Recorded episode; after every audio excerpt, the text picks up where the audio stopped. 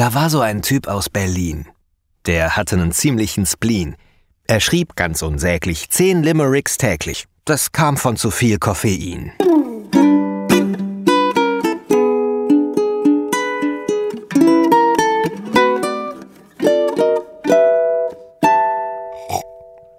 Ja, hallo, ich bin der Ohrenblicker und ich mag Limericks. Jetzt sehe ich ein großes Fragezeichen in so einigen Ohren. Ja, ein Limerick, das ist ein fünfzeiliges Scherzgedicht mit festgelegtem Reimschema und Versmaß. Und was hat das jetzt mit diesem Podcast zu tun? Na, ganz einfach. Dieser Podcast heißt Limericks, allerdings mit X wie in Asterix, und er widmet sich voll und ganz diesem kleinen Fünfzeiler. Nämlich die folgenden Episoden werden ausschließlich je einen Limerick enthalten, also fünf Zeilen. Das heißt, es wird der kürzeste Podcast der Welt, beziehungsweise der Podcast mit den kürzesten Episoden. Falls ihr kürzere kennt, äh, schickt mir gerne den Link. Ich mache das aber nicht, um ins Guinness-Buch der Rekorde zu kommen, sondern äh, es hat folgenden Hintergrund. Einige kennen mich vielleicht schon aus der Wochendämmerung. Das ist ein Wochenrückblick mit Katrin Rönecke und Holger Klein. Und da gibt's hinten meine Limerick-Rubrik und ja, jetzt ratet mal, wer die macht, nämlich ich. Ich schreibe einmal die Woche einen Limerick zu einem vorher festgelegten Thema, zu einem aktuellen Thema und äh, trage das dann vor. Jetzt habe ich mir halt gedacht, ja, ist ja schön und gut, äh, das wird dann einmal gehört und sobald die neue Folge raus ist der Wochendämmerung, hört natürlich kein Mensch mehr die alten Folgen, weil nichts ist älter als der Wochenrückblick von vor einer Woche und mein armer Limerick versauert dann in irgendeinem stickigen Serverraum auf einer Festplatte im Energiesparmodus. Und das ist natürlich nicht so schön, deswegen habe ich mir gedacht, ich könnte ja vielleicht die besten Limericks zu einem Gedichtband zusammenfassen. Ist auch so eine Frage, wartet die Welt ausgerechnet auf einen Limerick-Band von einem relativ unbekannten Dichter? Ich denke ja nicht. Und das andere ist, dass ich natürlich auch noch viele Limericks erstmal schreiben muss, damit dieser Gedichtband schön dick wird.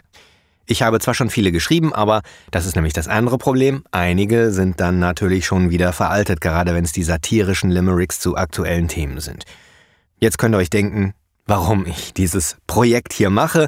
Hier sind die Limericks schnell eingesprochen und in die Welt geschickt und sie sammeln sich und sammeln sich und sammeln sich und das Ziel wird sein, die größte deutschsprachige Limerick-Sammlung zu schaffen. Ja, ein sehr großes Ziel. Es hängt natürlich auch von euch ab, denn ihr seid diejenigen, die sich hoffentlich dafür interessieren. Zumindest hört ihr jetzt diese Folge an. Das gibt mir schon mal sehr viel Hoffnung. Ich freue mich, dass ihr alle zuhört. Ihr Millionen da draußen. Aber nicht nur zuhören kann man, man kann die Limericks natürlich auch nachlesen. Zwar jetzt nicht in eurer Podcast-App, dafür habe ich gesorgt. Ich wollte jetzt nicht, dass jemand den Text zuerst liest und dann den Limerick hört. Das äh, spoilert ja dann gewissermaßen. Deswegen die Texte gibt es nur auf der Website und die Adresse ist taschenpoesie.de. Jetzt fragen einige, warum jetzt nicht limericks.de, wenn der Podcast Limericks heißt. Ganz einfach, limericks mit x.de ist leider schon vergeben. Auch limericks.com. Es gibt ja so Menschen, die sammeln Domains, die sie zwar gar nicht nutzen, aber äh, keine Ahnung, hm, Vielleicht, um Frauen anzubaggern, darf ich dir meine Domainsammlung zeigen. Ich habe keine Ahnung. Jedenfalls, diese Domain ist nicht in Benutzung, aber sie ist registriert auf jemand anderes. So, und dann bin ich natürlich kreativ geworden, habe mir überlegt, was könnte denn noch für einen Begriff passen und da fiel mir Taschenpoesie ein. Taschenpoesie, denn ein Limerick ist klein, handlich, man kann ihn überall mitnehmen und unterwegs konsumieren, hören oder auch lesen. Quasi Poesie für die Westen, Jacken oder Hosentasche, für die Kaffeepause, das Warten an der Ampel oder den kleinen Kick gegen schlechte Laune. Warum sollte man das machen? Ja, wer jetzt immer noch nicht überzeugt ist, ich finde, in diesen fünf Zeilen steckt sehr viel Potenzial. Man kann Dinge verdichten, Dinge anders ausdrücken oder einfach auch nur Quatsch machen und Menschen zum Lachen bringen. Und Lachen brauchen wir in diesen Zeiten ganz besonders. Auf der Website taschenpoesie.de kann man die Limericks nicht nur nachlesen, wenn welche da sind. Bis jetzt gibt's ja nur den einen, den ihr am Anfang gehört habt. Ähm, es kommen zweimal die Woche kommen neue hinzu und zwar immer mittwochs und sonntags. Das ist so der Plan. Wenn dann so ein paar zusammen sind, dann will man vielleicht bestimmte suchen. Es gibt dann die Suchfunktion oder die Möglichkeit nach Schlagwörtern zu filtern, wenn man zum Beispiel nur Limericks zum Thema Berlin haben will. Oder erotische Limericks oder Limericks über irgendwelche Promis. Ist dann alles möglich. Wenn wir mal so ein paar hundert Stück zusammen haben, dann kann man halt Dinge machen, die man mit einem Gedichtband jetzt so nicht veranstalten kann, ohne irgendwelche Seiten rauszureißen und dann neu zu sortieren. Das äh, macht ja keiner. Und jetzt denken einige, hm, kürzester Podcast der Welt, du laberst ja schon wieder viel zu viel. Ja, aber das wird nur in dieser Folge passieren. In den nächsten Folgen halte ich die Klappe, da gibt's wirklich nur jeweils einen Limerick. Was nicht heißen soll, dass es irgendwann mal wieder Sonderfolgen gibt, wo ich vielleicht bestimmte Aktionen mache oder Hörerpost vorlese oder alles Mögliche. Was ich jetzt machen möchte, ist erstmal eine kleine Einführung in das Projekt geben und in die Geschichte des Limericks. Bei dieser Geschichte fallen mir die Worte Hermann Hesses ein, der einst schrieb, und jedem Anfang wohnt ein Blaubär inne. Da beschwert sich einer, ich würde meinen Enkelkindern immer vollkommen erfundene Geschichten erzählen, die so erstunken und erlogen wären, dass sich davon sogar ein Igel das Fell sträuben täte. Ja, genau. So eine Art Geschichtenerzähler war der Engländer Edward Lear. Der war zwar nicht blau, aber der hatte sich viele lustige Gedichte für Kinder ausgedacht. Die hat er mit ebenso lustigen Zeichnungen versehen und seine Sammlung dann später als Book of Nonsense veröffentlicht. Das war ein sehr großer Erfolg und es wird heute noch von vielen Verlagen gedruckt, sogar in verschiedene Sprachen übersetzt. Edward Lear, der übrigens im 19. Jahrhundert lebte, der war definitiv nicht der Erfinder des Limericks, aber er war sicher derjenige, dem wir zu verdanken haben, dass diese Gedichtform vor allem in England zum Kulturgut gehört. Woher der Name kommt, ist nicht so hundertprozentig geklärt, da findet man eher so vage Angaben. Es ist auch nicht gesichert, dass in der irischen Stadt Limerick die ersten Limericks gedichtet wurden und dann danach benannt wurden. Es wird häufig auf eine Sammlung von Scherzgedichten verwiesen, die immer auf einem Kehrvers endeten und der lautet Will you come up to Limerick?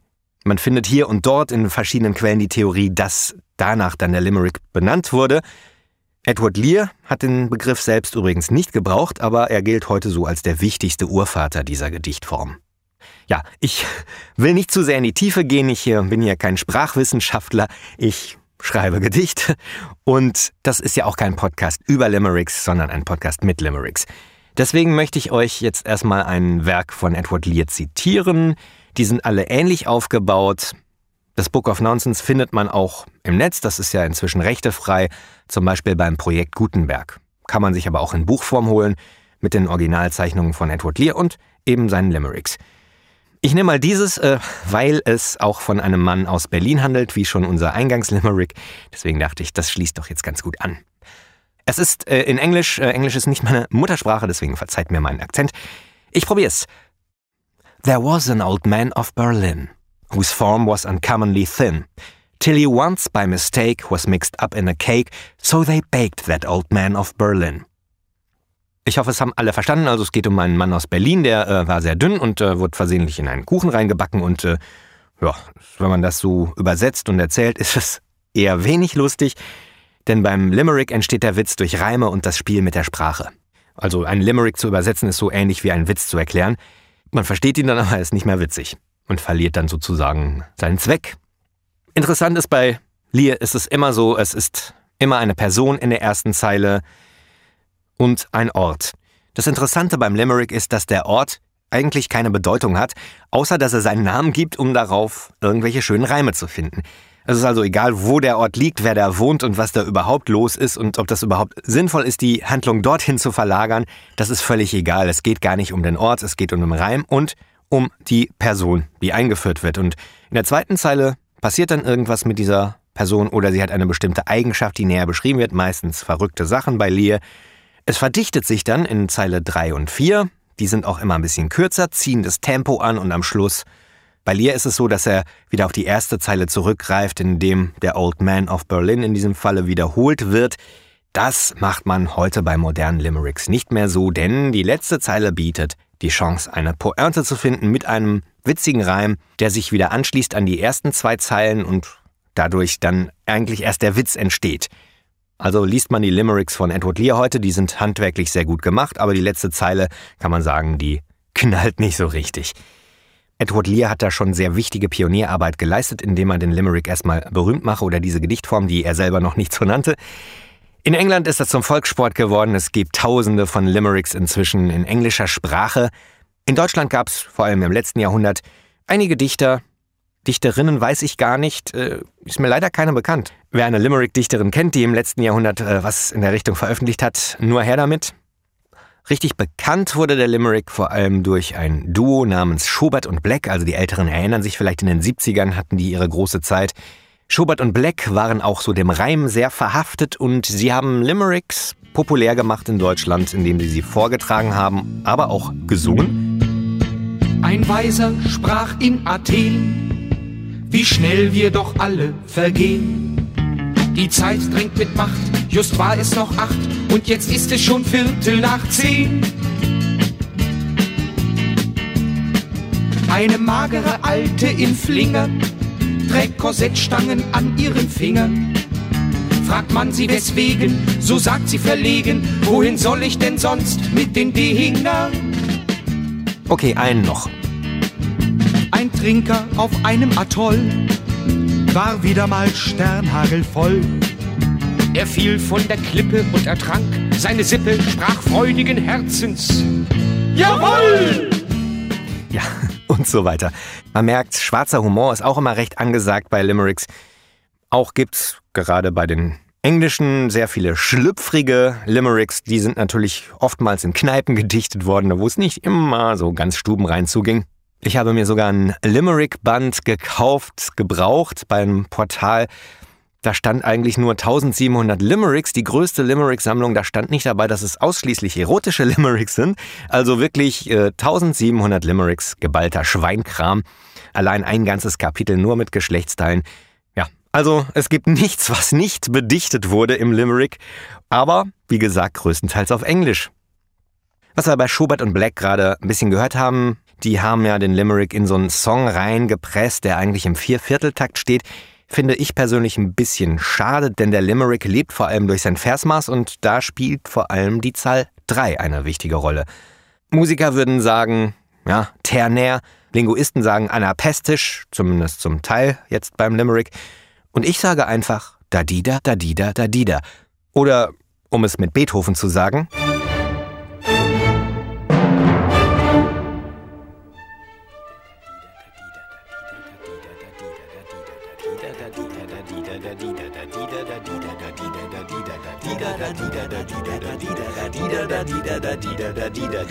Es war mal ein Ludwig aus Bonn.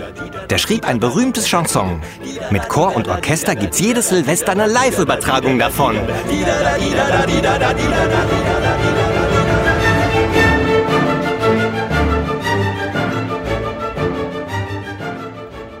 Beethoven hat nie Limericks gedichtet, zumindest sind keine überliefert, aber er hat diese Sinfonie geschrieben, seine neunte Sinfonie und das Scherzo ist der perfekte Hintergrund für ein Limerick.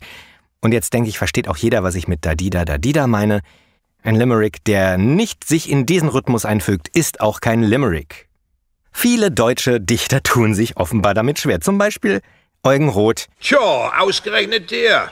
Hat's gerade nötig, der Kerl. Habe ich mir auch, ne? Man gibt viele Limerick-Bände, gibt's nur noch gebraucht, aber da ist es wirklich schwierig, einen Limerick zu finden, der sich an dieses Versmaß hält. Und jetzt denken eine, ja gut, Versmaß, äh, beim Gedicht kommt es ja auch auf andere Sachen an. Ja, aber nicht beim Limerick. Beim Limerick ist das Versmaß, finde ich jetzt persönlich, die Voraussetzung, damit er überhaupt funktioniert. Denn seinen Witz bezieht der Limerick einfach aus diesem Rhythmus der Sprache und den Reimen. Und innerhalb dieses Korsetts hat man natürlich alle möglichen Freiheiten und kann die tollsten Sachen machen, aber Versmaß ist der Herzschlag des Limericks. Und ein Limerick mit Herzrhythmusstörungen wirkt für mich schlaffer. Das ist genauso wie eine Pizza Fungi ohne Pilze oder wie eine Schwarzwälder Kirschtorte ohne Kirschen. Macht ja eigentlich auch keinen Sinn. Deswegen, für mich ist Eugen Roth jetzt kein Limerick-Dichter. Hat vielleicht, hat sehr schöne äh, Schüttelreime geschrieben, aber ähm, das ist ein ganz anderes Thema, würde auch zur Taschenpoesie passen, vielleicht später mal. Ja, auch äh, Georg Bunkter und Günter Frohrath, das sind die Autoren, die für Schubert und Black geschrieben haben. Da habe ich auch ein Büchlein mir besorgt. Auch gibt's auch nur noch auf dem Gebrauchtmarkt und gar nicht so einfach zu kriegen. Ähm, diese sind wirklich sehr witzig. Die sind da auch ein bisschen schludrig manchmal mit dem Versmaß. Ja, aber einer, das wirklich drauf hat, ist Dieter Höss. Den kann ich auch wirklich noch empfehlen. Leider gibt's den auch nur noch gebraucht. Es wird, deswegen wird's Zeit, dass wir einfach den Limerick mal wieder ein bisschen populärer machen. Dann gibt's vielleicht auch wieder neue Limerick-Bände auf dem Markt. Ja, oder neue Podcasts. Ihr könnt ja gerne auch einen Limerick-Podcast starten. Machen wir uns ein bisschen Konkurrenz. Das belebt den Podcast-Markt. Ich habe noch mal was mit bisschen Erotik drin von, wie gesagt, Dieter Höss aus dem Buch Die besten Limericks. Ist von 1973. Die 70er waren ja sowieso so das Jahrzehnt der freien Liebe. Ein Liebespaar traf sich bei Liese nicht, ließ auf einer taufrischen Wiese sich zum Liebhaben nieder, erhob sich dann wieder und trennte mit lautem Geniese sich. Gleichzeitig auch eine Hommage auf die Heuschnupfenzeit. Ich habe noch ein paar andere Limerick-Bände. Manche sind gut, manche weniger. Vielleicht mache ich auch irgendwann mal eine Folge mit nur mit Buchbesprechungen, aber ich möchte da jetzt nicht zu sehr ins Detail gehen. Ich möchte nämlich noch auf etwas Wichtiges hinweisen, denn Limericks ist nicht nur mein eigenes Ding. Limericks ist ein Mitmachprojekt. Ja, ich alleine kann ja unmöglich die größte Limerick-Sammlung Deutschlands zustande bringen, zumal das dann ja auch nur meine Limericks sind und ich möchte einfach, dass sich da alle, die ein bisschen mit Worten und Reimen umgehen können, berufen fühlen, Limericks zu verfassen, die ich dann hier erstmal vertone für den Podcast, die dann aber auch auf der Seite taschenpoesie.de verewigt werden.